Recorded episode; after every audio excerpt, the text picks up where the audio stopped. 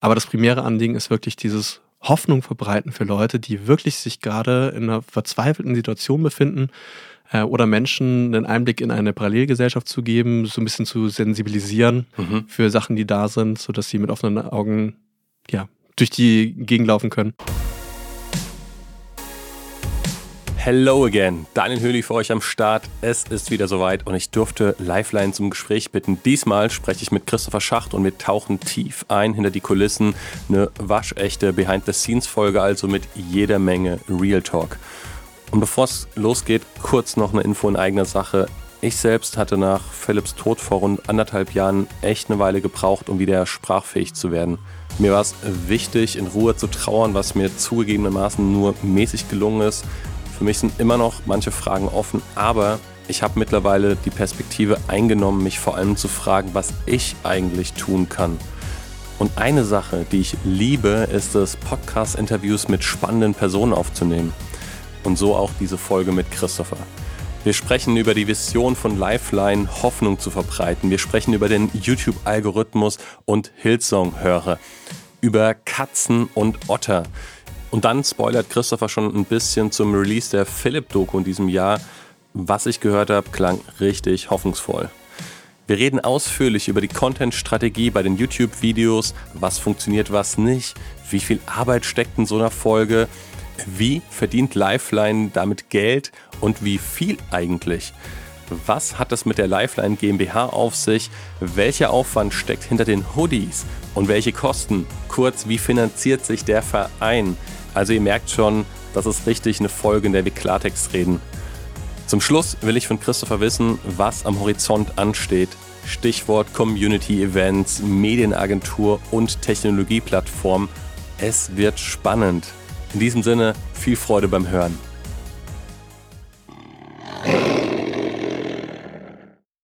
Ihr Lieben, Daniel Höhli hier am Start. Ich bin wieder zurück und habe eine neue Folge im Gepäck mit euch. Heute Christopher Schacht zu Gast oder ich bin zu Gast bei Christopher. Hallo Christopher, danke, dass ich zu Gast sein darf. Ja, danke Daniel. Du warst ja trotzdem die ganze Zeit eigentlich aktiv, aber jetzt nicht auf dem Lifeline-Kanal. Genau, ich habe im Hintergrund habe ich so ein bisschen genörgelt und gestänkert und habe gesagt, Christopher, was los? Ich verstehe eure Strategie nicht auf, auf YouTube, ich, ich check nicht, was geht ab. Ähm, und da hast du dir, glaube ich, ein paar gute Gedanken gemacht. Und als ich dich halt gefragt habe, ähm, und kleine Klammer auf, mir ist es immer wichtig, mit Leuten und nicht über Leute zu reden, habe ich mich direkt an dich gewandt und du hast ein paar Antworten gehabt, wo ich dachte, hey, ich glaube, dass das für einige da draußen sehr wertvoll sein könnte, auch davon zu partizipieren und das anzuhören. Also, Christopher, nimm uns mal mit rein. Was ist los? Was geht ab bei Lifeline?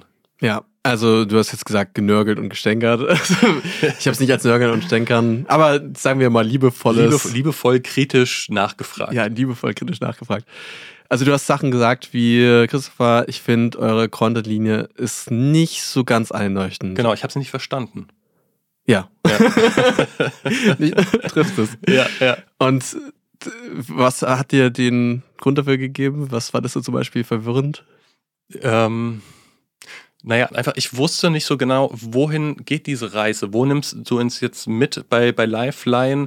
Ist jetzt Lifeline etwas, was es schon gibt? Ist Lifeline etwas Neues? Wenn ja oder nein, äh, was ist es denn eigentlich nun? Also ich konnte es nicht mehr so greifen. Und das war es für mich schwierig zu sagen, was ist das klare Profil von diesem YouTube-Kanal? Weil die Vision an sich, die ich von dir gehört habe, fand ich total gut. Ich habe dann nur im Abgleich mit der Mission, nämlich der Ausführung dieser Vision sozusagen, also wenn ich das mal so interpretiere, da habt ihr mich dann irgendwann abgehängt oder verloren. Deswegen würde ich die Frage an dich zurückspiegeln und sagen, okay, nimm es doch nochmal mit rein in diesen, in diesen Prozess, in diesen Werdegang der letzten Monate, wo ihr viele Learnings hattet, viel ausprobiert habt, was man vielleicht von außen betrachtet so gar nicht wahrgenommen oder verstanden hat. Ja, also erstmal zu der Vision. Deckt sich das sehr stark mit der Geschichte, wie auch Philipp sie erzählt hat, Hoffnung unter, ich sag mal, lebensfeindlichen Umständen zu bringen, weil wir haben alle sehr persönliche, unterschiedliche Erfahrungen im Christentum mit Gott gemacht. Und so krasse Erfahrungen, die uns halt so in Schwärmen gebracht haben, dass wir dachten, okay, das muss man doch eigentlich irgendwie anderen erzählen. Also es wäre schon versträflich, nicht mit anderen Leuten drüber zu reden. Und YouTube ist so eine Plattform, also ich weiß nicht. Man sagt ja so, über Politik und Religion sollte man lieber nicht in der Öffentlichkeit reden. über Politik wird klarerweise natürlich sehr, sehr viel geredet und über Religion, wenn man ehrlich ist, wird auch viel geredet. Nur leider in einem, sagen wir, nicht sehr schönen Dialog. Und wir dachten, es gibt so viel Mehrwert, den es bei Gott gibt, ähm, kann man denen nicht irgendwie eine Plattform bieten, dort, wo er auch vor allem gar nicht auftaucht, nämlich in den sozialen Medien. Und das mit Stories verbinden, die sich aber trotzdem jeder anschauen kann. Also wo du als Nicht-Christ, als Buddhist äh, auch sagen kannst, ich nehme aus diesem Video was mit. Auch wenn ich das jetzt nicht ganz so teile wie die, ähm, aber es inspiriert mich. Mhm. Aber das primäre Anliegen ist wirklich dieses Hoffnung verbreiten für Leute, die wirklich sich gerade in einer verzweifelten Situation befinden äh, oder Menschen einen Einblick in eine Parallelgesellschaft zu geben, so ein bisschen zu sensibilisieren mhm. für Sachen, die da sind, sodass sie mit offenen Augen ja, durch die Gegend laufen können. Langer Exkurs, Vision, ähm, methodisch war es ein bisschen durchwachsen. Okay, lass mich noch mal kurz reingrätschen ich teile den Glauben, ne? Und als solcher war für mich eben die Fragestellung, richtet sich Lifeline primär an diejenigen, die sozusagen schon diesen Glauben teilen und auch sagen, da will ich gerne mehr und will mehr verstehen und lernen und so weiter. Das ist ja nun mal eben nicht die Zielsetzung, wie ich rausgehört habe. Mhm. Und vielleicht resultiert genau darin auch ein Stück weit diese missverstandene Erwartungshaltung von uns, in Anführungszeichen, ne, von außenstehend betrachtet, die jetzt sagen, hä, aber manche Videos verstehe ich nicht, warum jetzt dies oder das, ne? zum Beispiel das Video mit Dirk. Mhm. Ähm, man hat vielleicht Erwartungshaltungen, die aber an der Stelle nicht zielführend sind, weil ihr nämlich tatsächlich eigentlich ganz andere Ziele verfolgt. Ja, also wir haben den Lifeline Podcast-Kanal extra dafür gemacht, dass wir für sowohl Leute, die bereits ähm, sich als Christen sehen, als auch Leute, die daran frisch interessiert sind, mhm. eine Anlaufstelle zu geben, tiefer einzutauchen. Mhm. Und äh, das auf verschiedenste Art und Weise. Auf dem Lifeline Hauptkanal wollen wir Videos machen, die ein sehr weites Spektrum von Menschen erreichen. Primär Leute, die gar nichts mit christlichem Glauben am Hut haben. Mhm. Primär. Mhm und ähm, dann natürlich trotzdem immer wieder auf diese Themen Bezug nehmen. Und da hatten wir uns überlegt, es gibt unterschiedliche Arten und Weisen, wie man das machen kann. Philipp hat jetzt natürlich eine, ich sag mal, sehr krasse Art und Weise vorgelegt. Du kannst eine Person sein, die in der Öffentlichkeit steht, die viele Leute schon irgendwie kennen und mögen und dann über diese ganzen Sachen reden.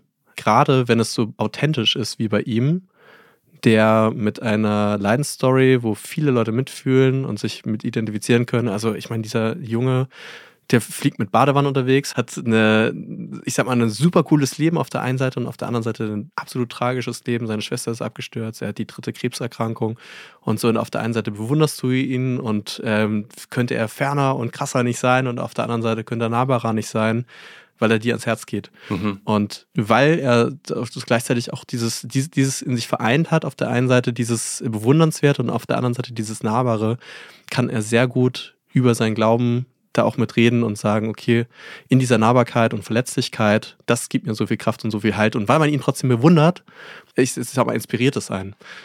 Könnte es nicht auch sein, dass sozusagen, also zweifelsohne, dass sehr viele den Kanal abonniert haben, die sich halt gerade für Philips Gesundheitszustand interessiert haben, sage ich jetzt mal, ja, die dazugekommen sind.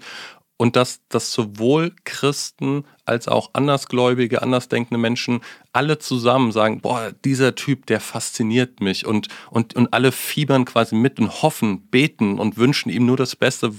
Ich meine, Philipp ist einfach ein Kerl, den musste man lieb haben, ja. Und das eint uns alle sozusagen. Und, und dann als Philipp gestorben ist, dass dann sozusagen für viele irgendwie so, okay, äh, ja, jetzt ist das irgendwie in Anführungszeichen erledigt, weißt du so. Aber viele vielleicht von, von denen, die den Glauben auch teilen, dass sie sagen, ja, aber wie geht's denn jetzt weiter? So, ne? Und dann hat man quasi diese Erwartungshaltung, die man aufbaut, wo es dann halt schwierig wird, da zu navigieren, zu sagen, okay, was ist jetzt eigentlich dran? Was ist Fokus? Wie erreichen wir eigentlich das primäre Ziel, mit dem wir gestartet sind? Und wie übersetzen wir das jetzt ähm, in eine Zeit danach? Genau, absolut. Genau vor dieser Herausforderung standen wir auch. Also mhm. Philipp ist gestorben, wir haben die paar Postmortem-Veröffentlichungen gemacht, die auch ein, ich sag mal, um dieser Zielgruppe, über die wir gerade geredet haben, die nicht die primäre ist, aber die Gläubigen, äh, die die sicherlich zufriedengestellt hat, weil es ging ganz stark natürlich auch weiter um den Glaubensbezug, den Philipp hatte. Mhm. Und dann war danach die Frage, okay, wie geht's jetzt weiter? Wir haben jetzt nicht nochmal diese Identifikationsfigur, die so bewundernswert und gleichzeitig irgendwie so nah ist und mit der man mitfiebert. Ähm, also ich bin's nicht. ich, du bist dann unter einem gewissen Zugzwang, was, wie geht's jetzt weiter? Und äh, ich hatte eine Idee, wir könnten diese Interviewformate machen, also praktisch so eine Art Philips-Story im Mikrokosmos. Auch wenn das vielleicht, ja, jetzt ein bisschen übertrieben gesagt, ähm, ist Philips Geschichte natürlich schon sehr extrem.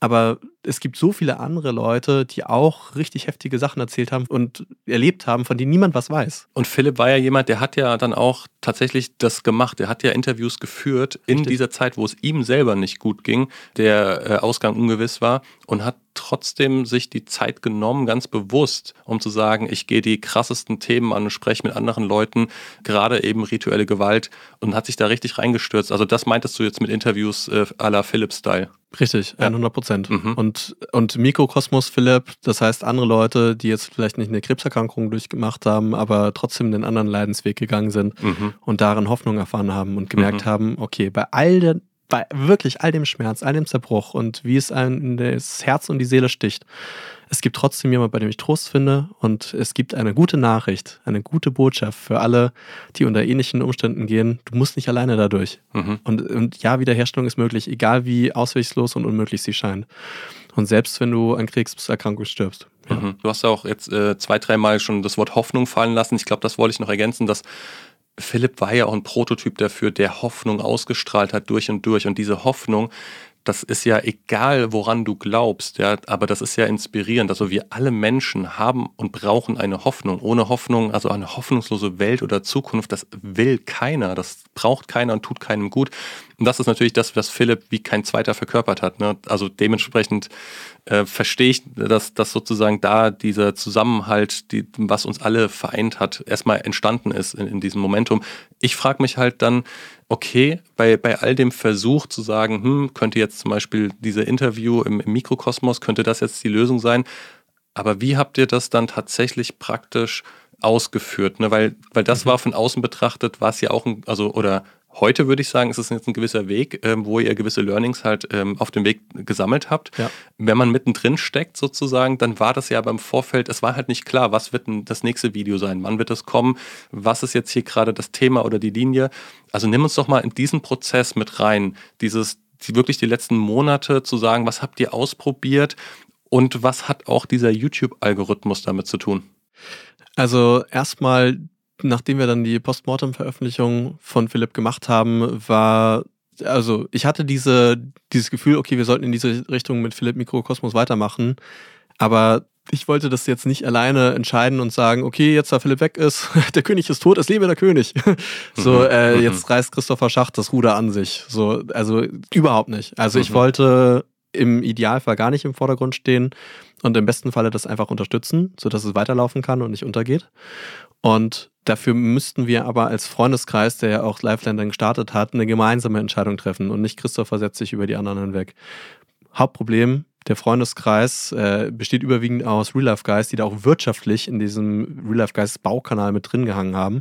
Und die haben die ganze letzte Zeit dann keine Videos mehr rausgebracht, weil es Philipp so schlecht ging und hatten auch keine Kooperation mehr am Start, obwohl Julius rumtelefoniert hat wie ein Verrückter, sodass sie tatsächlich gerade bei Null waren. Und da denkt man sich, wie kann das sein, in 1,5 Millionen YouTube-Kanal, wie kann denn der finanziell nicht laufen? ja, es gibt es. Also mhm. es, du hast ja auch hohe Ausgaben, sind mehrere Leute angestellt, die, der Materialaufwand für diese Videos ist unfassbar. Mhm. Und äh, er kommt sehr häufig, ich sag mal, verhältnismäßig wenig bei rum. Mhm. Und so, dass die Rücklagen jetzt auch nicht groß waren.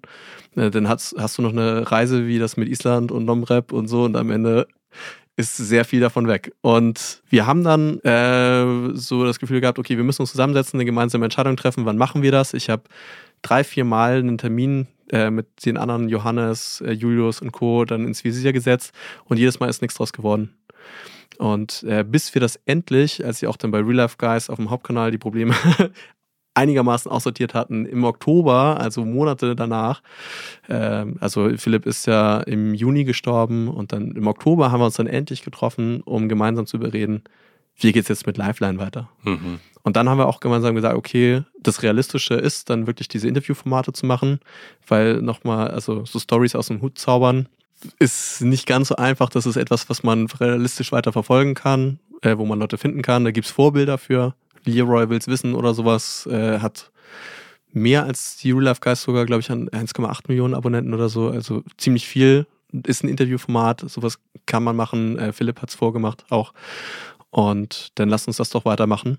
Okay, und das war jetzt soweit die Theorie. Und wie sah es in der Praxis aus? Ja. Ähm, die anderen hatten im Moment noch keine Zeit dafür. Ähm, wussten jetzt auch nicht äh, absehbar, wie sich das dann tun wird, aber auf jeden Fall erstmal im Moment äh, muss man jetzt erstmal Real Life Guys wieder aus, also Löcher flicken, äh, Wasser unter den Kiel bringen. Und ich habe dann mit Lifeline auch äh, freigesetzt durch Elterngeld das ist jetzt nicht die Zeit, in der du viel Zeit hast als frische Eltern, aber dann trotzdem gesagt, okay, hey, ich mache das vollzeitlich, soweit ich das halt irgendwie kann und kümmere mich da voll drum. Das heißt also, Lifeline war schon sehr viel Christopher Schacht in dem Moment. Ja, ich habe auch schon vorher sehr viel gemacht, also die komplette Vereinsgründung. Ich hatte damals den Namen, das Logo mitentworfen, also den Feinstift mit Logo hatte ich mit Philipp zusammen gemacht und äh, mich um die Anstellung von Helge damals gekümmert, der dann später auf Dienstleistungsbasis dann weiter ist. Und also so sehr viel von diesem rechtlichen Hintergrund, mit dem Philipp auch gar nichts zu tun haben wollte, ist auch gut, aber ist trotzdem Arbeit. Da hatte ich mich drum gekümmert. Und dann hatte ich, wenn du so willst, inhaltlich weiter das Ruder mit übernommen, auch gerade in den letzten Tagen, als es ihm schlecht ging. Auch alles einvernehmlich und auch einvernehmlich beschlossen, dass ich mich dann drum kümmere, um diese Interviewformate dann da mitzumachen. Mhm. Und ähm, dann haben wir ein paar ausprobiert. Und was wir dann nach einer Weile gemerkt haben, so nach einem halben Jahr, bei dem Jan war das, der seine, ähm, ich wollte meine Familie umbringen, mhm. das Video, ja. dass die Kommentare zunehmend christlicher geworden sind. Also ist äh, so von Mal zu Mal hast du immer mehr Leute mitgehabt, die dann so, der Herr Jesus segne euch und äh, so drunter hast und irgendwann, wenn neun von zehn Kommentaren so sind und äh, die Bibelverse um die Ohren fliegen, dann weißt du, okay, die meisten Leute, die hier aktiv mit dabei sind, ähm, sind nicht die Leute, für die wir diesen Kanal gestartet haben. Mhm. Sondern wir wollen ja diese Hoffnung für Leute vermitteln, die noch nicht wissen, an wen sie sich wenden sollen, die noch keinen Sinn im Leben, noch keinen Sinn im Leid sehen. Also Sinn ist immer weit gesagt, aber keinen Trost wirklich für ihr Herz haben. Okay, lass mich mal reinkrätschen. Also, und was ist jetzt aber an der Stelle vielleicht das Ungünstige da? Also ich verstehe, dass man sagt, oh, jetzt ähm, eigentlich wollen wir gerne an, ein Stück weit eine andere Kernzielgruppe erreichen. Aber was ist sozusagen ist doch schön, dass sie kommentieren und, und mit Bibelversen kommen. Oder anders nachgefragt, was hat dieser YouTube-Algorithmus zum Beispiel damit zu tun? Also erstmal, ich bin nicht angestellt. Also ich habe mich dann vollzeitlich bei Lifeline auch mit reingehängt, um das, das heißt, zu machen. du verdienst nichts bei Lifeline? Ich, ich verdiene gar nichts. Auch meine Frau nicht. Also ich habe von Anfang an Geld mit reingesteckt und äh, auch um diese Anstellung mit Helga am Anfang überhaupt erstmal möglich zu machen, als wir auch noch gar nichts bekommen haben. Philipp hat von seinen ganzen Vorträgen, immer wenn die eine Vergütung haben wollten, hat er gesagt, spende jetzt an Lifeline. Mhm. Also es ist wirklich sehr viel aus eigenen Taschen damit reingeflossen.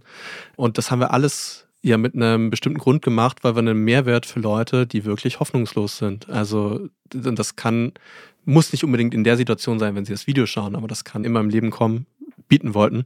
Also für die Leute haben wir das primär gemacht, diesen ganzen Aufwand, nicht um irgendwie einen großen YouTube-Kanal zu kriegen. Der Real Life Guys Kanal ist groß genug. Und das heißt, wenn jetzt mehr und mehr dieser Leute, die eigentlich zufrieden sind mit ihrem Glauben, Weltbild, das sehen und auch das alles toll finden, dann bietet das einen Mehrwert. Mhm. Und es gibt einen großen Platz für ganz viele tolle christliche Kanäle.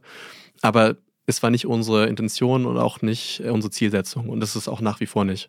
Das heißt, die, äh, die Frage, die sie uns dann gestellt hat, okay, wir merken, wir kommen in so eine christliche Blase. Der YouTube-Algorithmus mhm. merkt, unsere Videos gefallen vor allem den Leuten, die sich Hillsong-Videos angucken, äh, die sich Predigten anschauen von Gemeinden, sogar 50 Prozent Freikirchen. Also ich, ich glaube, in Deutschland machen, weiß nicht, zwei bis drei Millionen der Leute, wenn nicht weniger, Freikirchen aus. Ich glaube, ein bisschen unter zwei Millionen. Mhm. Also ein Vierzigstel. Ähm, das heißt, äh, und, und, die Hälfte der Bevölkerung genau. ist zumindest äh, auf dem Papier Mitglied in der katholischen oder in der Landeskirche. Und hätten wir eine repräsentative Prozentzahl für Freikirchen, dann müsstest du mit ungefähr zwei bis vier Prozent oder irgendwie sowas rechnen. Mhm. Und wir haben fast 50 Prozent der Zuschauer Freikirchen gehabt. Also ich habe eine Umfrage dann im Rahmen meiner Bachelorarbeit gemacht. Und das ist natürlich, also da merkst du sofort, du kommst absolut in eine Bubble, in die wir gar nicht rein wollten. Mhm. Und dann ist die nächste Frage, gut, wie kommen wir da wieder raus? Genau, das wäre jetzt auch meine Frage gewesen. Wenn, also Komma, immer vorausgesetzt mit diesem, dass, weil, weil ihr halt einen anderen Kernauftrag für euch habt, ne? Also das darf ja. man nicht vergessen, von der Vision, wo ihr herkommt und, und wie ihr das gestartet seid. Ja, richtig. Und mhm. eben an der Art und Weise, wie YouTube funktioniert. Also YouTube probiert dich vom Algorithmus her automatisch in ein gewisses Profil einzuordnen. Ach, du bist der Daniel, der Katzenliebhaber ist. Dir zeige ich gerne Katzen an und vielleicht bist du auch an Ottern interessiert. und wenn du die Otter süß findest, dann zeige ich dir auch mehr von den Ottern. Aber es wird halt irgendwas so in diesem Bereich sein. Mhm. Ähm, und wenn du Christ bist und diese christlichen Lieder und so hörst, dann, ach so, denen gefällt Lifeline besonders gut, die bleiben lange dran, die schreiben viele Kommentare, die geben viele Likes, dann zeige ich vor allem diesen Leuten in dieser Bubble das. Also der will ja immer den optimalen Content. Nicht nur irgendwie einen guten Content, sondern den optimalen Content für die Zuschauergruppe bieten. Und dann haben wir uns äh, drei Möglichkeiten überlegt, die man machen könnte. Ähm, das erste ist, wir machen jetzt einfach mal, ich sag mal, christliche Sachen, die vielleicht mehr aufsehenserregend sind. Vielleicht eine Wunderheilung. Also wir haben jetzt viele Leute gehabt, die irgendwie in einem Leid sind und vielleicht ist das wenig überzeugend für Leute, die sagen, okay, Gott lebendig, schön und gut, aber wo ist das denn? Hat man bei Philipp leider auch gesehen, gestorben. Dann haben wir eine Simone Heidenze eingeladen, tolle, liebe, richtig tolle Frau, und die hat fünf Krebserkrankungen durchgemacht. Die letzte ist sie über, scheinbar übernatürlich geheilt worden. Also es gibt da diesen Begriff der Spontanremission. Das heißt, der Tumor ist einfach weggegangen. Und das, was an dem Fall so interessant ist, ist, dass es wissenschaftlich so gut dokumentiert ist. Mhm. Und sie hat die ganzen Papiere und alles öffentlich. Und dann haben wir das gezeigt und haben gemerkt, interessiert Leute nicht. Mhm. Leider. Also. Oder andersrum gesagt, sie stempeln es halt als Spontanremission ab. Genau, man sagt dann entweder, okay, ja, sowas gibt es halt, hat man schon mal von gehört. Mhm. Ähm, oder Selbstheilungskräfte des Körpers ist natürlich klar, wenn du genug dran glaubst, dass du geheilt wirst. Wobei man dann sagen müsste, okay, das war jetzt aber die fünfte. ich glaube nicht, dass, also ihr Glaube ist nicht stärker geworden, jetzt so über die vier ja, Aber also kurzum, es hat sie halt nicht überzeugt, hat nicht gezogen. Ja, ja genau. Mhm. Zuschauer hat es einerseits, ich sag mal so, von dieser Glaubenskontaktperspektive nicht gezogen und auf der anderen Seite ist auch, ist es zu einfach, weißt du, du hast ein Problem, du betest und es geht weg. Mhm. Und du denkst dir, okay, aber so sieht mein Leben halt nicht aus. Mhm. Ich mhm. habe ich hab ein Problem und mein Problem geht nicht weg. Ja, ja.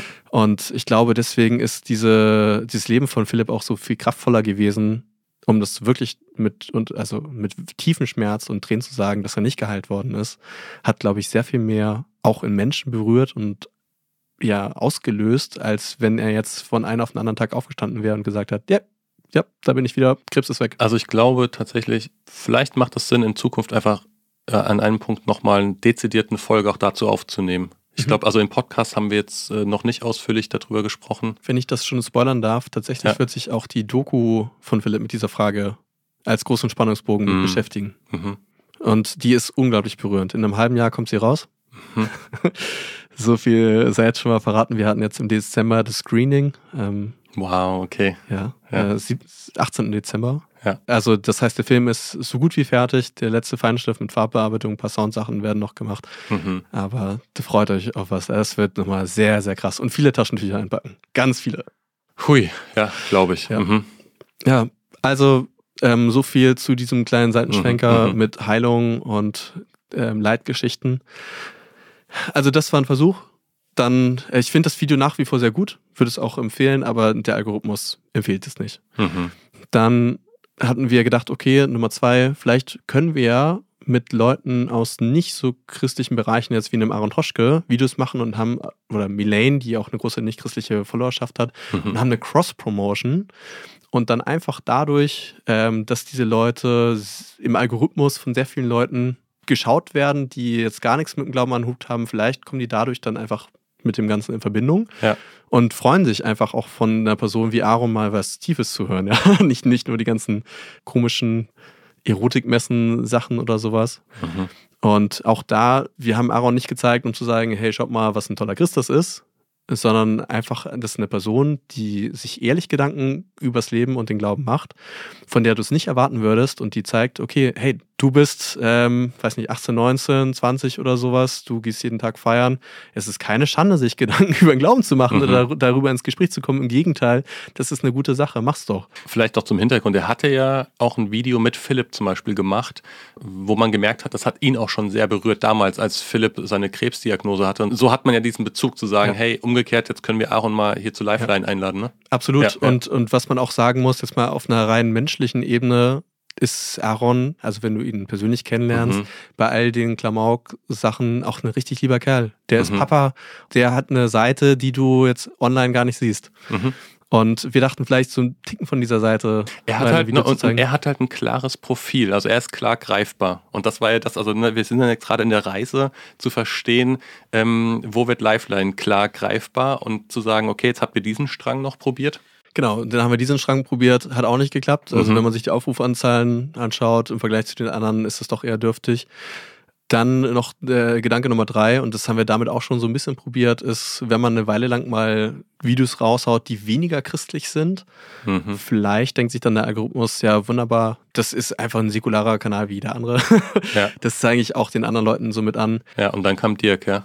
Genau, dann kam unter anderem Dirk, richtig. Mhm. Und ähm, der, der sehr große, junge, nette, gut aussehende Mann. Ja, also Volltreffer. Bam. Absolut. Also ähm, Dirk ist so ein liebenswerter, hilfsbereiter Kerl. Also wir kennen ihn schon seit einigen Jahren. Ist ja. so hilfsbereit. Also immer wieder bringt er sich mit ein. Super lieb, zurücknehmend. Ähm, der hat so ein Herz für Jugendliche, ist auch Schwimmlehrer und also macht so viele richtig tolle Sachen. Und wir dachten, Mensch, irgendwie würde es passen, weil auf der einen Seite ist es außergewöhnlich, von seiner Story her niemand weiß, wie es ist, 220 groß zu sein und welche ganzen Einschränkungen damit verbunden sind. Also natürlich denkt man an Schuhgröße und Hosen und so, aber dass du dir an jeder Lampe den Kopf stößt, dass du die ganzen Regale von oben siehst, wie staubig das da ist und äh, dann natürlich dass du äh, im Autos Flieger Probleme hast, da irgendwo mit zu sitzen äh, und dass du unter keinen Tisch richtig mit deinen Beinen kommst, ohne den Tisch mit hochzuheben. Also einfach solche ganzen Sachen hat man halt ja. nicht auf dem Schirm. Und das dann äh, große Leute immer damit verbunden werden, auch stark zu sein innerlich, ist ja gar nicht der Fall. Mhm, mh. Bei einer kleinen Person oder bei Leuten mit äh, körperlichen Behinderungen oder Entstellungen denkt man ja sofort, okay, da muss ich jetzt sensibel sein. Und bei einer großen Person, ja, immer rauf, da ja, ja, ja, kann das ja ab.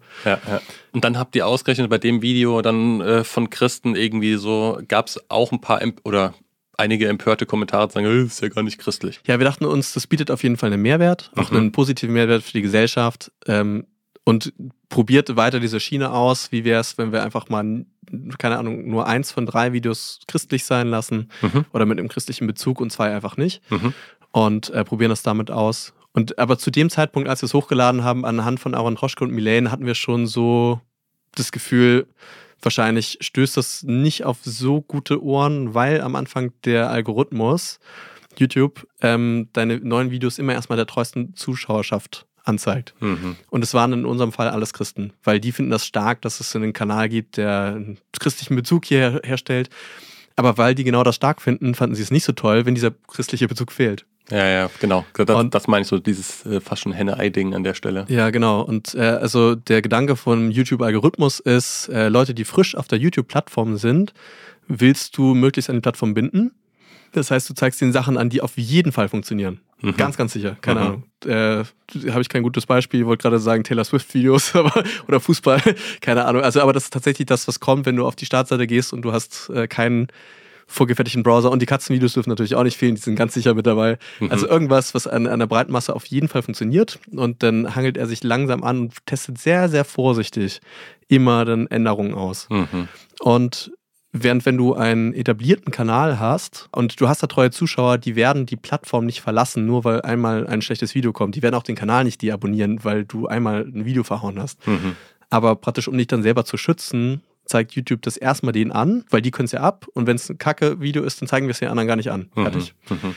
Und ja, leider fanden die das halt, also unsere Stammzuschauerschaft nicht so gut, weil das halt alles sehr fromme Christen waren und sich gesagt haben, Glaubensbezug fehlt. Äh, wo ist Jesus in dem Ganzen? Können wir da nicht mehr davon haben? Deswegen haben wir das doch mit abonniert und gucken uns die ganzen Videos an. Ja.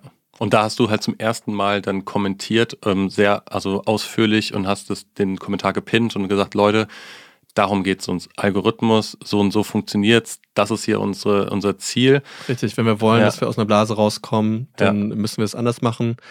Wir haben jetzt trotzdem auch, äh, wenn man fast will, Back to the Roots, ähm, das Jahr Resümee gezogen und geschaut, okay, was haben wir probiert? Cross-Promotion funktioniert minder gut. Auch die äh, Wunderheilung nicht so krass, obwohl sie christlichen Bezug hat. Mhm wir machen dann doch wieder das, was am Anfang am besten funktioniert hat. Also sowohl Nils Petersen mit Kokainhandel in Kolumbien als auch Zwangsprostitution. So als, als Interview letztendlich, ne? so richtig ja. reinzutauchen, tief in das Leben von anderen, die echt krasses auch erlebt haben. Exakt. Oder mhm. der Edwin, meine Verlobte, starb drei Monate vor unserer Hochzeit. übrigens auch, also es sind so tolle Leute, die man dabei kennenlernt. Das ist auch ein wahnsinniges Privileg, diese Interviews mitführen zu dürfen oder dabei sein zu dürfen, weil das jedes Mal eine Riesenfreude ist. Und ja, also dann dachten wir, okay, dann machen wir, obwohl das uns Stück für Stück mehr in diese christliche Blase gebracht hat, hat es trotzdem unter diesen Vergleichsdingen am besten funktioniert. Mhm. Und vielleicht, wenn wir das schaffen, trotzdem diese Themen, ich sag mal so zu halten, dass wir immer wieder mit einem spannenden Thema diese Blase so ein bisschen sprengen. Mhm. Also, um dir eine Zahlenvorstellung zu geben, wenn du über 250.000 Aufrufe kriegst, kannst du dir sicher sein, dass du die Blase gesprengt hast. Weil auch jetzt Gedenkgottesdienst Philipp Mickenbecker, werden mhm. sicherlich auch einige ähm, Nicht-Christen mit reingeschaut haben, also mal einfach mal kurz reingeklickt, um mal zu gucken, was das ist. Aber so ungefähr dieser Markt auf YouTube von Christen, jetzt von vielen Videos, die wir im Vergleich hatten, und siehst du auch bei anderen Videos, ist so ungefähr 250.000 Leute groß. Ja, und äh, ich weiß das auch nur natürlich, weil äh, solche Zahlen haben wir jetzt schon mehrfach Bezug drauf genommen, um dann eben zu lernen, was mhm. funktioniert, was funktioniert nicht. Mhm. Also ja. eigentlich an sich sind die Zahlen äh, nur ein Indikator. Letztendlich ist natürlich wichtig, was löst es bei Leuten aus? Ja, wie sehr ist es ihnen nahegegangen? Wie sehr nimmt es sie auch im, im Alltag mit? Löst es eine Veränderung raus? Mhm. Aus? Und da, also das ist ein sehr großer Messwert, den du bei diesen Zahlen nicht hast. Okay, apropos Zahlen. Also ich glaube, du hast an der Stelle jetzt ein bisschen transparent gemacht und, und deutlich gemacht, ähm, warum ihr sozusagen, wie ist das, Philips Micro ja, Mikrokosmos. Philips Mikrokosmos als Strategie sozusagen gesagt habt, ja, das ist tatsächlich auch der Weg, der am besten funktioniert. Wir haben vieles ausprobiert, gemessen, ausgewertet und entschieden zu sagen, wir wollen in diese Richtung gehen. Das ist äh, fast schon im Lean Startups äh, Sprech, dieses Build, Measure, Learn ja. Prinzip. Und jetzt aber in Zahlen ausgedrückt, äh, nicht von der Reichweite, sondern monetär. Zu sagen, wenn Lifeline von außen betrachtet, der mit Abstand größte christliche, deutschsprachige YouTube-Kanal ist, ah, ist immer noch ein langes, schweres Wort, äh, dann, ähm, dann wundert es mich, und zwar mit Abstand, ne? also mehr als doppelt so viel wie der, wie der zweitmeiste, dann wundert es mich sozusagen, dass ich dann zum Beispiel auf Insta von Michael, deiner Frau, dann den Spendenaufruf, der sehr, sehr emotional war, höre wo, wo ich so denke, wow, ihr seid so riesig, ihr seid so groß, aber monetär scheint es an der Stelle nicht zu klappen. Also was ist hier die Strategie oder was ist der Grund, warum es bislang nicht geklappt hat? Ja, wenn du die Augen zumachen müsstest, und das sieht zwar keiner über den Podcast, aber, aber schätzen müsstest, was so ein Kanal erstmal einnimmt und dann an Spenden noch zusätzlich einnimmt, was wären so, wenn du gar keine Ahnung hast, deine Schätzung? Was ein Kanal? Ja, ein YouTube-Kanal. Achso, was ein YouTube-Kanal mit so einer Reichweite? Ja. Äh, boah, also ich würde jetzt sagen, wenn du Video, also wenn du Werbung schaltest, meinst du? Allgemein. Allgemein. Das, da achten die meisten Leute ja gar nicht drauf. Was weiß, also lass, lass mal simpel rechnen, Tausender pro Video. Weiter? Du hast halt, wenn du zehn Videos veröffentlicht hast, dann sind 10.000 Euro zum Beispiel. Ja, wir haben, glaube ich, beim letzten Video 38 Euro für das Video bekommen. Also wir schalten ja keine Werbung, sondern du kriegst eine kleine Beteiligung an den YouTube Premium Abonnenten oder die, das ist, ist, super, super wenig. Ähm, und dann geben manche noch einen Super Thanks und spenden vielleicht nochmal 5 Dollar, also irgendwie so 40 Euro. Also das heißt, bei allen Videos, bei denen wir die Werbung aushaben, verdienen wir so gut wie gar nichts. Ansonsten ist tatsächlich, dass man sagt, für eine Million Klicks ähm, kriegst du 1000 Euro. Mhm wenn du in einer nicht spezifischen Zielgruppe bist. Autosektoren und Finanzsektoren sind zum Beispiel spezifische Zielgruppen mit einem großen Budget. Mhm. Und da sagt Mercedes oder auch die Deutsche Bank, hey, wir haben äh, Werbebudget aber es gibt nur einen kleinen Markt an Finanz-YouTubern, Scalable Capital oder sowas. Also eigentlich muss man die Namen hier rausschneiden, aber ähm, ganz, viele, ja, ganz viele Leute, die sagen, okay, ich will unbedingt bei diesem 100.000 Abonnenten Finanz-YouTuber meine Werbung schalten und dann verdient der, also mit seinen, mit seinen 100.000 Abonnenten und weiß nicht, 70.000 Klicks, tatsächlich eine ganze Stange Geld dabei. Also der kann im Jahr locker sechsstellig einnehmen. Ja, wenn er eine wirtschaftlich attraktive Nische bedient. Richtig. Spitze Zielgruppe ja. für ähm, Werbekunden ähm, zum Targeten perfekt geeignet. Richtig. Okay. Das, was viele Leute nicht wissen, ist, du kannst auch deine Werbung spezifizieren. Mhm. Also du kannst bei Google Ads dann sagen, okay, aus diesen Richt also Content-Sachen will ich Werbung annehmen oder nicht. Ja. Und ähm, wir haben alle kritischen Sachen ausgeschaltet. Mhm und wie in den meisten Videos auch komplett die Werbung. Und das, was übrig bleibt, ist die Leute, die sagen, oh, okay, ich habe zwar nicht viel, aber irgendwie, ich streue das mal irgendwo. Also mhm. keine große Nachfrage. Und auch, wenn man mal ganz ehrlich ist, wer will von einem, ich wurde von Krebs geheilt, Video, also wenn du nicht gesundheitliche Sachen an Werbung da reinmachen darfst, wer will ansonsten zu so einem Video Werbung schalten oder mit äh, ich wollte meine Familie umbringen. Ja, ja. Das, also selbst die Browser-Games ja, ja, würden jetzt sagen, das ist nicht unsere primäre Zielgruppe. Religion und Politik, ne, die schwierigen Themen, um, um zu werben. Richtig, und es untergräbt auch irgendwo Glaubwürdigkeit. Also mhm. wenn wir so einen Kanal machen und sagen, wir haben einen gemeinnützigen Zweck und schalten in der Werbung drauf, ah, ist irgendwie stößt bitte auf. Deswegen haben wir auch keine äh, Produktkooperation, sondern haben gesagt, okay, was wir vertreten können, ist, weil wir trotzdem irgendwo ähm, nicht rein auf Spenden angewiesen sein wollen, mhm. sondern das so ein bisschen wirtschaftlich tragen lassen wollen, dann machen wir einen eigenen Job. Also der Lifeline e.V. Verein, gemeinnützig eingetragen, hat eine GmbH gegründet, die Lifeline GmbH, mhm. und die bringt diese Hoodies raus. Äh, übrigens auch Bibeln und die Bibeln, das wissen viele nicht, sind auch Non-Profit. Also wir haben 5000 Bibeln gedruckt. Du musst 4500 davon verkaufen, um auf Break-Even zu sein. Um kostendeckend. Um äh, kostendeckend zu sein. Ja, was auch ja. viele nicht wissen, äh, weil natürlich der Verein das Geld nicht hat, auch die GmbH nicht, hatte ich mit meinem Privatvermögen erstmal äh, wenn du so willst, die Haftung dafür übernommen. Glücklicherweise hat die christliche Verlagsgesellschaft Dillenburg dann gesagt, okay, wir warten ganz, ganz lange, bis du die Rechnung bezahlen musst, damit ihr das einigermaßen erstmal wieder drin habt. Lass mich mal kurz ergänzen. Also die GmbH, du hast das zwar erwähnt, aber man hört das dann schnell drüber hinweg, wenn man sich nicht so auskennt. Und zwar, die ist ähm, wirtschaftlich. Die, die, ja, schon klar, dass sie wirtschaftlich ist, aber sie, sie gehört zu, also zu Lifeline e.V. Richtig, die gehört 100% dem Verein. Kann genau, das, das heißt, das also, heißt, wenn, wenn jetzt äh, dort Gewinne erzielt werden, dann ist das nicht Christopher Schacht äh, verdient sich hier eine goldene Nase, Richtig. sondern dann geht es dem Lifeline-Verein in dem Fall ein bisschen besser und genau. er hat ein bisschen mehr zur Verfügung. Exakt, genau so ist es. Mhm. Und man kann das nachgucken. Ähm, du kannst auf handelsregister.de, glaube ich, gehen und ähm, dann einfach Lifeline e.V. oder Lifeline GmbH eingeben, kannst dir die Satzung angucken. Übrigens für jede im Handelsregister eingetragene Organisation ja. kannst du dir die Satzung ausdrucken lassen und einfach mal gucken, wer ist ein Gesellschafter oder was steht, was steht denn in der Satzung. Ja. Also es gibt eine Gesellschafterliste in dem Fall und da sieht man halt, wer die Anteile trägt. Ja. Und ja, 100% Lifeline. Genau, also ganz wichtig, ne, weil auch da von außen sieht man halt vieles und wenn man es nur oberflächlich betrachtet, könnte man halt schnell denken, okay, eine GmbH, krass, da scheint es ja voll zu laufen, ne? also Big in Business ungefähr.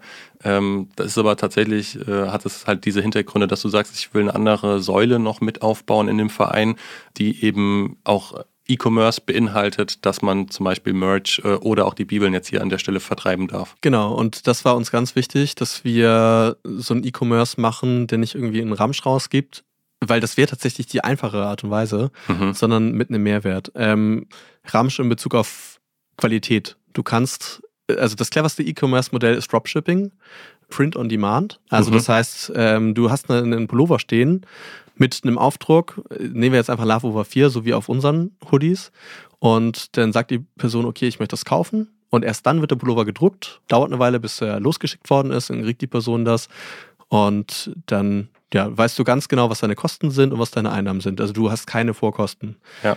Du kriegst aber eine bessere Qualität für den Kunden, wenn du in großer Stückzahl irgendwo bei einem Hersteller äh, druckst, dann ein Lager vollknallst mhm. und das dann Stück für Stück rausschickst. Und so wollten wir gerne den Mehrwert. Also ansonsten im Moment äh, mit Versand, also so ein Hoodie kostet 69 Euro, mit Versand 74 Euro. Das hört sich viel an. Guck mal bei Nike auf dem Store, da gehen easy die Hoodies für über 100 Euro weg. Und wir müssten, wenn wir so ein Dropshipping-Modell machen, das wäre das cleverste aus einer wirtschaftlichen Perspektive gewesen, 100 Euro oder sowas oder 99 Euro für einen Hoodie nehmen, damit sich das äh, lohnt vom hm. wirtschaftlichen her. Okay, krass. Weil die Herstellungskosten für also du, du zahlst über 30 Euro für ein T-Shirt allein an Herstellungskosten beim Dropshipping, weil halt dieser Print-on-Demand-Hersteller so viel dabei nimmt.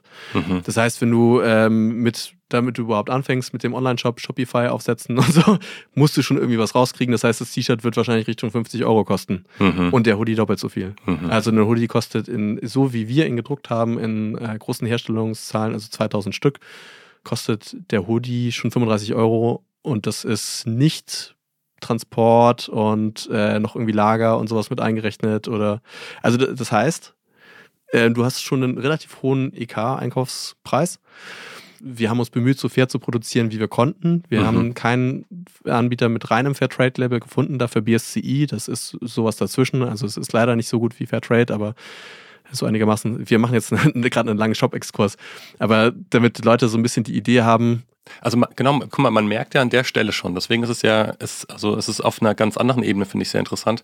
Es zeigt ja schon, wie viel Zeit du da reingesteckt haben musst, um plötzlich für ein Produkt, für ein Hoodie auf einmal Experte, nicht nur im Bereich E-Commerce zu werden, sondern auch im Bereich Fashion äh, zu werden sozusagen. Also man, man, merkt schon die Tiefe, wie du dich da auseinandersetzt so.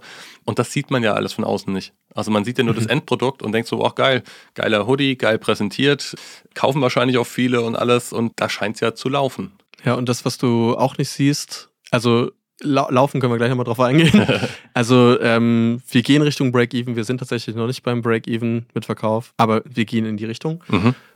Und äh, sehr viel später leider, als wir uns gewünscht haben. Jetzt habe ich es doch schon genannt, aber so und du hast zu diesen ganzen Verkaufssachen ja erstmal das, was du siehst äh, und was du vielleicht kennst, normal an Arbeit, aber es kommen auch total unnötige Sachen dazwischen. Zum Beispiel hat uns PayPal alle Kunden von Februar einfach zurückerstattet, weil die hatten, ich hatte bei PayPal angerufen und die dann gefragt, hä, warum habt ihr denn jetzt im März allen Leuten das Geld wieder zurücküberwiesen? Weil wir, die haben, wir haben die Ware schon rausgeschickt. Die haben den Hoodie, die haben die Bibel oder sowas und jetzt haben die auch das Geld wieder. Und sollen wir denen jetzt eine E-Mail schreiben, ob die nochmal bitte bezahlen sollen? Was ist denn da los? Und dann hat äh, PayPal gesagt, ja, irgendwie, das äh, liegt nicht an uns. Wir haben nachgeschaut, äh, kontaktiert mal Shopify. Habe ich Shopify gefragt. Die sagen, ja, wir haben von der PayPal-IP den und den Fehlercode bekommen, liegt nicht an uns. Er fragt mal wieder PayPal. Haben wir gesagt, Fehlercode so und so. Und sagen die, ah ja, stimmt, genau, ja, ist jetzt berichtigt, jetzt geht es wieder. Und, Krass. Und ich, ich durfte dann wirklich, weiß nicht, 100 Leuten oder sowas per E-Mail hinterherrennen und sagen, hey, ähm, ihr habt doch bekommen, Entschuldigung, könnt ihr doch mal bitte wieder überweisen. Mhm. Und das ist so viel Aufwand, mhm. einfach so mal eben, weil PayPal da einen Fehler gemacht hat. Mhm. Solche Sachen kommen halt leider vor und davon siehst du nichts. Das ist einfach unnötige Arbeit, die in den Wind geht. Mhm. Und da denkt man sich, okay, womit wartet denn jetzt die ganze Zeit beschäftigt? ja, ja. ja. ja. Okay, GmbH abgeschlossen, ja. ähm, aber trotzdem mit als wirtschaftliches Standbein. Wir waren bei Finanzierung des Vereins. Genau. Unser Anliegen ist es natürlich, zweigleisig zu fahren. Einerseits mit Leuten, die sich mit einbringen, weil sie dann nicht fürs Geld arbeiten, sondern aus Überzeugung. Andererseits wollen wir natürlich gerne die Leute, die sich mit einbringen, auch gerade wenn es richtig viel ist, dafür nicht sich totackern lassen, sondern das auch honorieren. Also der Arbeiter ist seines Lohnes wert. Mhm. Bisher, also wir haben dann Anfang ähm, ja gut, so um den Gedenkgottesdienst rum. Also äh, spät Frühling, Anfang Sommer angefangen, in den Videos explizit darauf hinzuweisen, dass wir Leute brauchen und nach Leuten suchen, die sich ehrenamtlich mit einbringen. Das heißt, da habt ihr euch erstmal entschieden zu sagen, wir konzentrieren uns an der Stelle eben nicht darauf, äh, spendenbasiert zu wachsen, sondern tatsächlich erstmal arbeitskräftebasiert zu wachsen, sozusagen, indem Ehrenamtler mit äh, reinkommen. Ja, man sagt so als Daumenregel, dass man immer nur nach einer Sache in einem YouTube-Video fragen soll, mhm. nicht nach zu vielen, weil ansonsten haben die Leute das auf dem einen Ohr gehört und auf dem anderen ist wieder raus und es kommt nicht zu einer Aktion. Ja. Und deswegen haben wir erstmal nach Helfern gefragt. Es haben sich auch dann über das nächste halbe Jahr so ein bisschen über 60 Leute gemeldet. Mhm. Ähm, mit den, was nicht, über 30 Leuten, die sich jetzt einbringen wollen, 30, 40 Leute, haben wir sogar jetzt Ende Januar, also wir nehmen das jetzt Mitte Januar auf, das, dieses Podcast, mhm. ein Team-Kickoff also, dass wir dann erstmals auch so wirklich mit großen Ehrenamtlern in ein Team gehen und das so ein bisschen breiter aufstellen, damit Lifeline eben nicht primär Christopher Schacht ist und auch der Real Life Kreis, Freundesgruppenkreis, der nicht genug Zeit hat, sich um den Baukanal und das andere mit zu kümmern, da entlastet ist und wir dann möglichst ja, Leuten eine Möglichkeit bieten können, die auch Bock haben, sich mit einzubringen. Ja, und damit einbeziehen können. Mhm. So, also diese ehrenamtliche Seite. Auf der anderen Seite hatten wir das, hatte ich das überschätzt und dachte direkt nach den ersten Aufrufen, es melden sich so wahnsinnig viele Leute. Und wir brauchen nur 30 Videocutter, die begabt sind und äh, dann schneiden sich die Videos von alleine. So ungefähr ist leider nicht. Also es haben sich zwar einige gemeldet, äh, längst nicht mit dem Skillset, wie es ideal gewesen wäre. Immerhin ein, zwei, drei gute, die haben aber auch nicht so viel Zeit. Und Was eben das Problem bei guten ist, genau. Richtig. Und du hast eine lange Einarbeitungszeit, weil ein YouTube-Film was anderes ist als ein Instagram-Image-Film. Und das heißt, äh, das braucht trotzdem eine sehr aktive Betreuung. Letztendlich haben dann trotzdem äh, ich sehr viel gemacht, meine Frau Michael tatsächlich auch, weil die ein Händchen für Storytelling hat. Also die hat da wirklich auch eine ausgesprochene Begabung. Und äh, dann hat sie dann häufig die Storyline geschnitten und ich habe das ganze Technische mit drumherum gemacht. Also ich habe gesagt, eben gerade, ich habe die Ehrenamtler überschätzt, was dabei rumkommen würde. Sie hat dann die Schwangerschaft so ein bisschen unterschätzt, obwohl sie schon mal eine hatte. Und hat dann dieses Theresa-Video eigentlich schneiden wollen, schaffte das dann trotzdem nicht Das mehr. letzte YouTube-Video, genau. Richtig. Ähm, dann habe ich das in einen völlig vollen Terminkalender mit reingemacht. Dann hat sie sich gefühlt, hey, ich bin noch schwanger, du musst doch für mich da sein. Und äh, ich dachte, ja, aber äh, wenn wir keine Videos rausbringen, kommen auch keine Leute rein, sodass wir uns nicht entlasten können und Co. Also irgendwie, wie machen wir das? Und dann hat sie den, diesen Aufruf gemacht Ja. nach monatlichen Spendern und jetzt sind wir so ein bisschen an der Position, in der wir sind, dass Gott sei Dank äh, 1600 Euro jetzt monatlich von Spendern, die gesagt haben, wir wollen das regelmäßig unterstützen, mit reinkommen. Mhm. Viele Einzelspenden auch mit dazu, was auch richtig krass ist. Und dann hoffen wir, dass wir jetzt nach diesem Kickoff mit diesen vielen Ehrenamtlern plus jetzt nochmal wieder in einem kleinen Spendenfundament, wir haben noch gar nicht über Zahlen geredet, das können wir jetzt gleich nochmal machen, ähm, da besser durchstarten können. Ja, das heißt, äh, das wäre schon nochmal mein Punkt gewesen. Zu, also du hast ja gesagt, äh, zumindest auch mir gegenüber im Gespräch, dass ähm, primär eben nicht das Ziel ist, ein, ein Spendenwerk oder ein Missionswerk im klassischen Sinne zu werden. Die gibt's ja übrigens auch schon. Ne? Und gleichzeitig gab's jetzt halt dann doch diesen Spendenaufruf. Jetzt hast du, glaube Ja. ich, ganz gut hergeleitet, wie es dazu kam, was total wichtig ist, das zu verstehen, glaube ich, von der Historie. Ist es jetzt so für dich, dass du sagst, na gut, es ist halt schon irgendwie eine Mischung, weil du merkst, so ganz ohne Spenden ist auch schwierig. Mhm. Ja, ach, das ist echt ein sehr schwieriges äh, Bermuda-Dreieck, in dem man sich da bewegt. Mhm. Also auf der einen Seite schätze ich und will ich diese Nähe zum Real Life Guys Freundeskreis und Lifeline aufrechterhalten und alle anderen wollen das genauso. Ähm, also bisher. Mhm. Ich hoffe, das wird auch in Zukunft so bleiben. Denn auf der anderen Seite brauchen wir mehr Leute, die sich mit einbringen, weil wir schaffen das von den Kapazitäten nicht. Vor allem meine Frau und ich auch nicht, die die meisten Sachen mit übernommen haben. Mhm. Und äh, einf- einfach so, weil es sich ergeben hat, weil wir zur Verfügung standen. ja, dann hast du aber auch sehr viele Spendenwerke, die es bereits gibt, die wahnsinnig tolle Arbeit leisten, aber die auch in dieser Anreizstruktur sind, dass wenn du finanziell gut versorgt bist, dann kannst du es dir ja leisten, dir auch Zeit zu nehmen, ich sag mal, ein bisschen bequemer zu sein. Du musst kein Risiko eingehen, du darfst ja wahrscheinlich sogar noch nicht mehr Risiko eingehen, weil es hängen ja Spendengelder dran. Mhm. Und wenn du da jetzt risikofreudig bist, äh, am Ende kriegst du böse E-Mails, Leute kündigen den Dauerauftrag.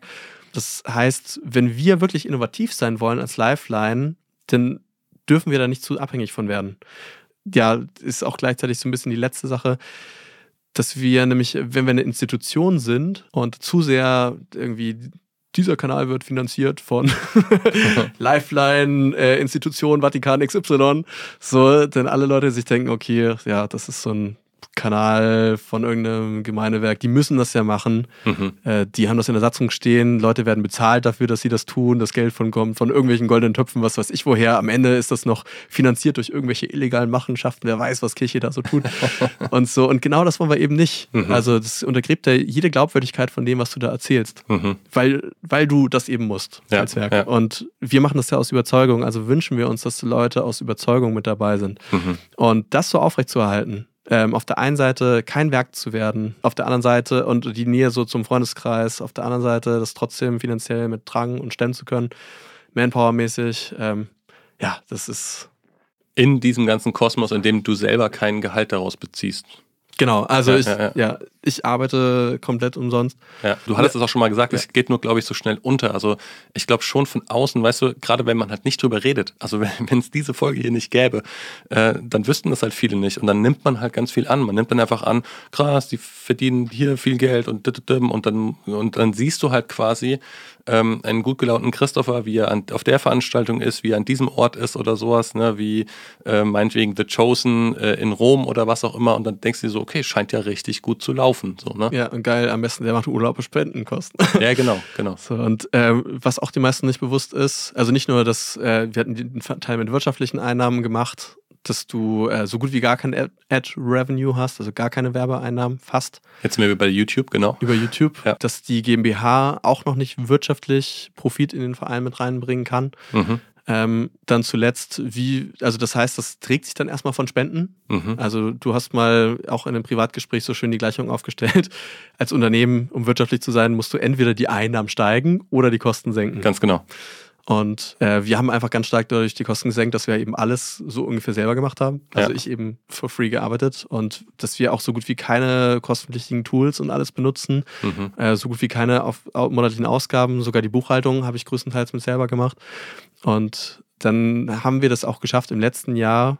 Also wir hätten nur 17.000 Euro an Spenden ungefähr reinzukommen, das damit irgendwie so hinzukriegen. Das ist jetzt die Zahl, ne? Das ist jetzt die Zahl. Das ist jetzt die Zahl, wo wir schon, vielleicht wartet ihr schon eine Weile, genau, der andere Strang. Ja, okay, das ist die Genau, der, Zahl. der, der Spendenstrang, wie viel kommt denn darüber rein äh, zum Vergleich? Ich glaube, IRF hat über 10 Millionen oder so oder bewegt sich so in diesem Rahmen.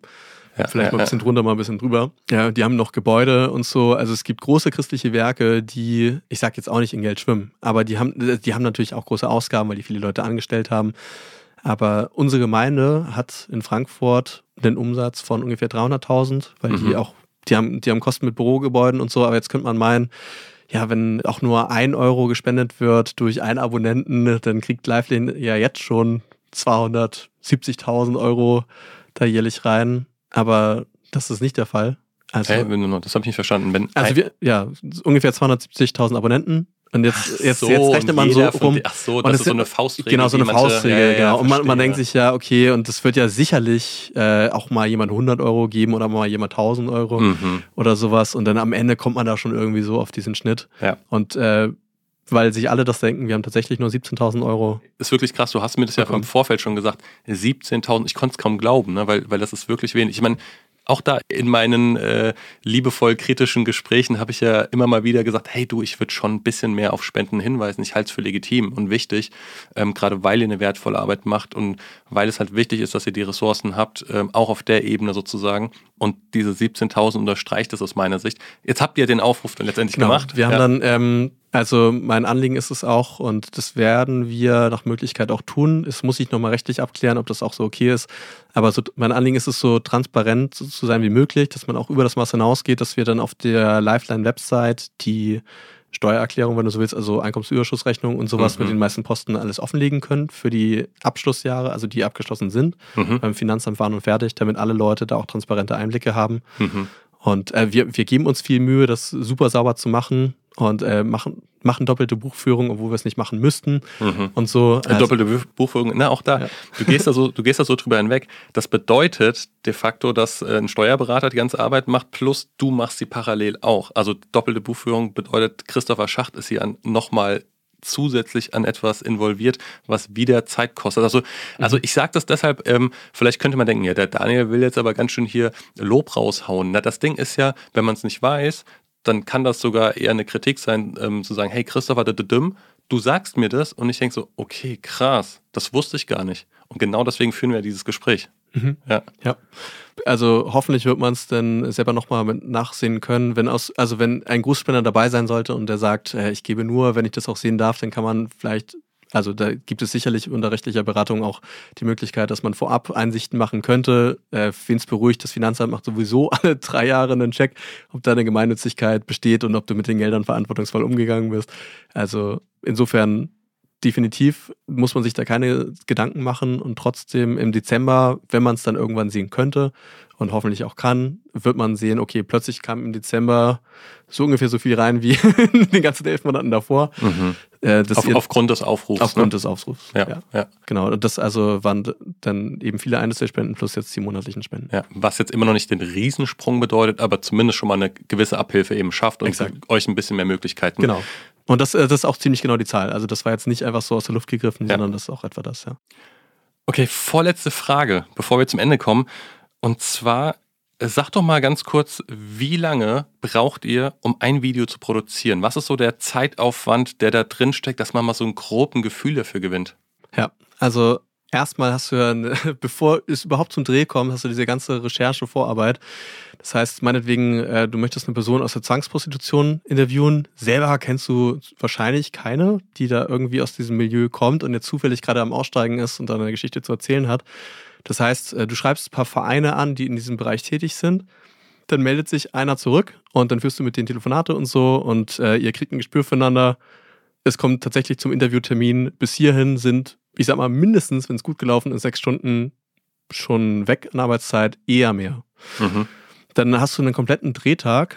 Also meistens äh, fährst du morgens irgendwo hin, hast mindestens zwei Stunden Anfahrtszeit, dann baust du eine Stunde auf, dann drehst du drei Stunden mit auf Toilette gehen, manchmal länger, manchmal ein bisschen kürzer, hängt vom Interviewpartner ab. Und ihr seid wahrscheinlich auch mindestens mal zu zweit plus Interviewpartner? Richtig, mindestens drei Leute, mhm. besser vier oder mhm. so.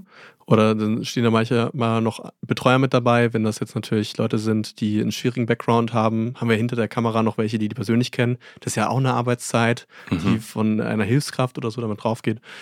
Das heißt, also das ist natürlich alles mit drin. Ähm, und dann geht die Arbeit aber richtig los.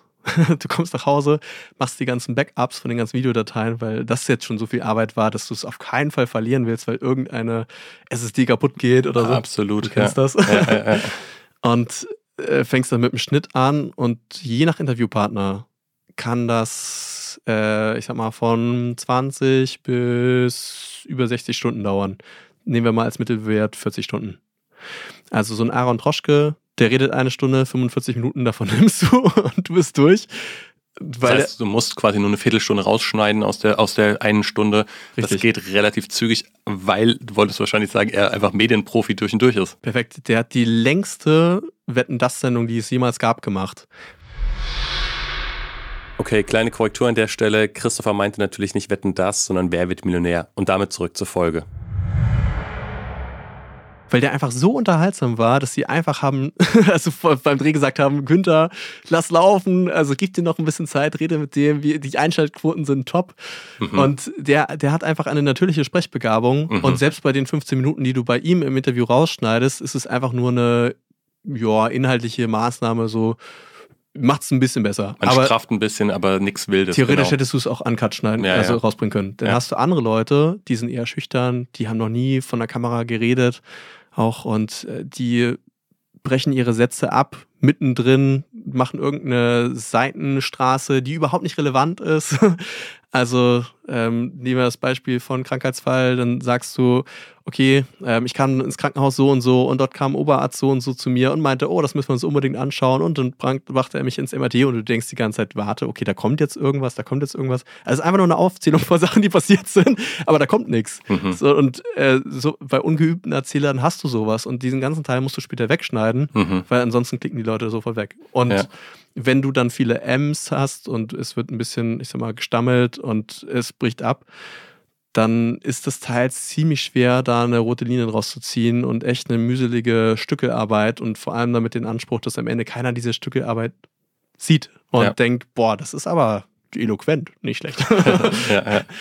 Und ja, also das, das sind dann eher so die Richtung 60 Stunden ähm, Videos oder teils auch wenn du. Für, für den Schnitt. Für den Schnitt. Wow, okay. Das heißt, ihr habt insgesamt, habt ihr da locker 60, 70, 80, 90 Stunden, die da summa summarum zusammenkommen. Richtig, ja, so im, im Schnitt hast du mindestens zwei Wochen volle Arbeitszeit. Einfach nur so für diese Videos, wenn du eine Vollzeitkraft, die jeden Tag immer liefert, beschäftigen die, die, die, acht Stunden am Stück äh, fünf Tage die Woche schneiden würde. Ja, ja. Ja, genau. Und, ja. und Drehtermine, also praktisch so gut wie nichts anderes. Und dann könntest genau. du, in, genau, in dem Fall kannst du dann halt zwei Videos pro Monat raushauen.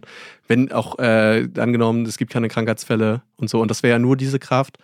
Ähm, wenn du jetzt natürlich noch deine, ja, dein Shopify-Ding daneben her machst, die Buchhaltung und äh, Ehrenamtliche noch mit einlernst, Genau, bei dir also subsumiert sich das. Deshalb, äh, was ich hier, was ich hier klar raushöre, es macht ja voll Sinn, euch in dem Sinne zu unterstützen. Du hast es ja schon auch ähm, angesprochen, nämlich natürlich kann man das mit Spenden tun.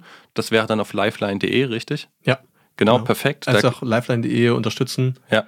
Unsere Website ist nicht so gut gepflegt, aber der Teil steht auf jeden Fall und ist zuverlässig. Sehr gut. Und ähm, ihr dürft auch gerne natürlich auch weiterhin mitarbeiten. Das heißt, für diejenigen, die dieses Kickoff-Meeting, ähm, was du erwähnt hast, äh, verpasst haben, die können sich natürlich trotzdem im Nachgang, würde ich jetzt mal behaupten, bei dir melden. Wo würden die sich bei dir melden? Entweder eine E-Mail schreiben an info at lifeline.de oder einfach bei Instagram kurz eine DM. DM, perfekt. Und äh, ich glaube, das Gleiche könnt ihr bestimmt auch tun, wenn ihr Themenvorschläge habt für neue, krasse YouTube-Videos, richtig? Richtig. Und äh, am besten dir vorstellen, ist es eine Geschichte, wenn ich die anderen Leuten erzähle, dass denen dann der Mund offen steht. dann eignet sich das sehr gut. Ist es eine Geschichte, wo ich irgendwie noch was Ermutigendes zu sagen kann, die einen Mehrwert bietet für andere Leute? Natürlich aufgrund auch des Kanals und der Ausrichtung, die wir haben, im Idealfall mit Glaubensbezug. Ja. Ist kein K.O.-Kriterium, aber in der Regel ist es schon ein sehr wichtiges Kriterium. Okay, dann würde ich jetzt zum Schluss gerne einmal einen Blick nach vorne werfen, zu sagen, hey, was kommt da noch? Was steht da alles an? Wofür wird Lifeline in Zukunft möglicherweise noch alles stehen? Weil da ist ja noch eine Menge mehr geplant als nur dieser YouTube-Kanal. Also das, was uns natürlich wichtig ist, ist nicht nur Leute in der digitalen Welt irgendwie einen Mehrwert zu bieten und zu bespaßen, sondern dass es auch immer ins echte Leben hineinführt. Und da haben wir mehrere Sachen gestartet, aber eine Sache ist natürlich diese Real Life Guys Community Events. Also, dass man irgendein Bauprojekt hat, ganz viele Sachen kommen damit dazu. Dann fragen wir unsere Freunde, die Obros, ob die noch ein Konzert mitmachen können. Und es wäre wahnsinnig genial, wenn wir da mal so Freizeiten machen könnten. Also das heißt, du hast mit paar tausend Leuten vielleicht über eine ganze Woche oder so oder so ein Projekt und kannst richtig tief einsteigen. Also gerade bei diesen Camps auch A, weil er so viel Leid und Zerbruch da in dieser ganzen Region von dem Überflutungsgebiet war, wo wir mitgeholfen haben.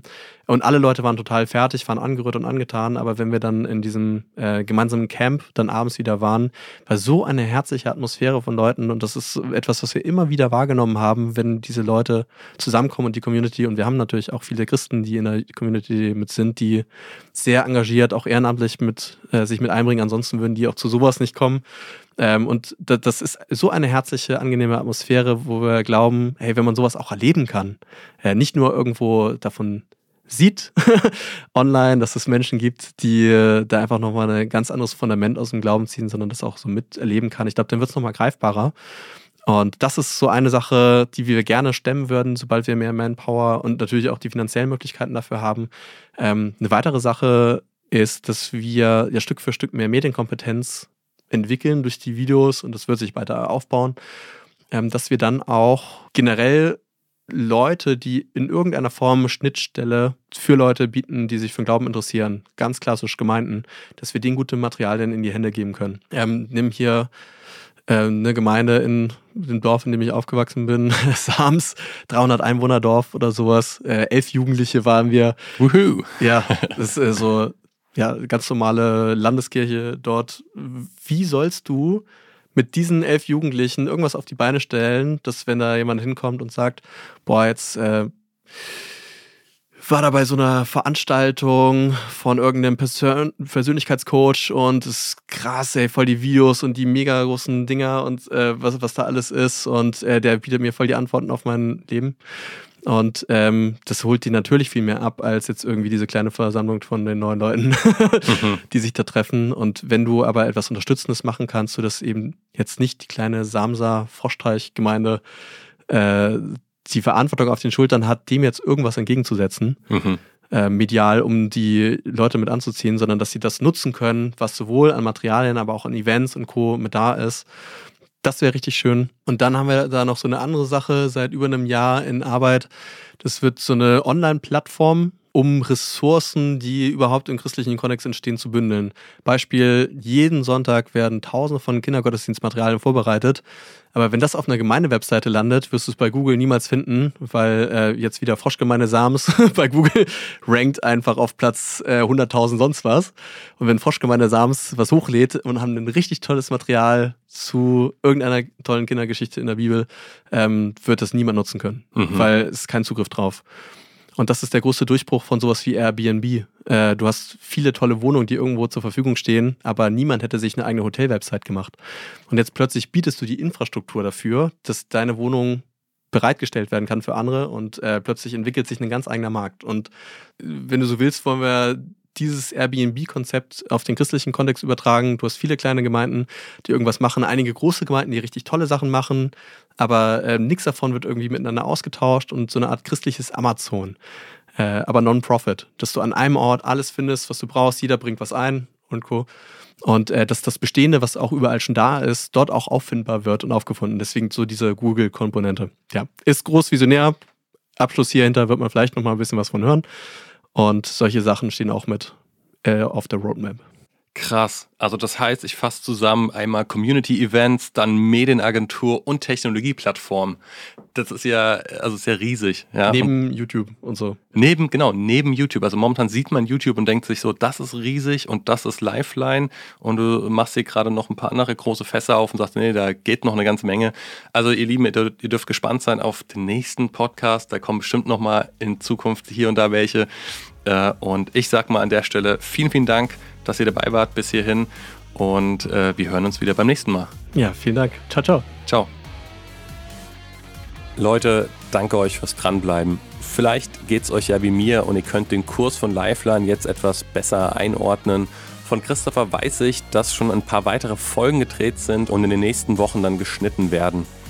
Und wenn ihr noch mehr Podcast-Folgen mit mir hören wollt, könnt ihr gerne bei Idealisten oder Vollmeter vorbeischauen bleibt mir ein dickes Dankeschön für all die lieben Kommentare, die immer wieder nach neuen Folgen mit diesem Daniel Höhli gefragt haben. Und danke nochmal, Christopher, für deine Offenheit und Bereitschaft für dieses Gespräch. Bis zum nächsten Mal.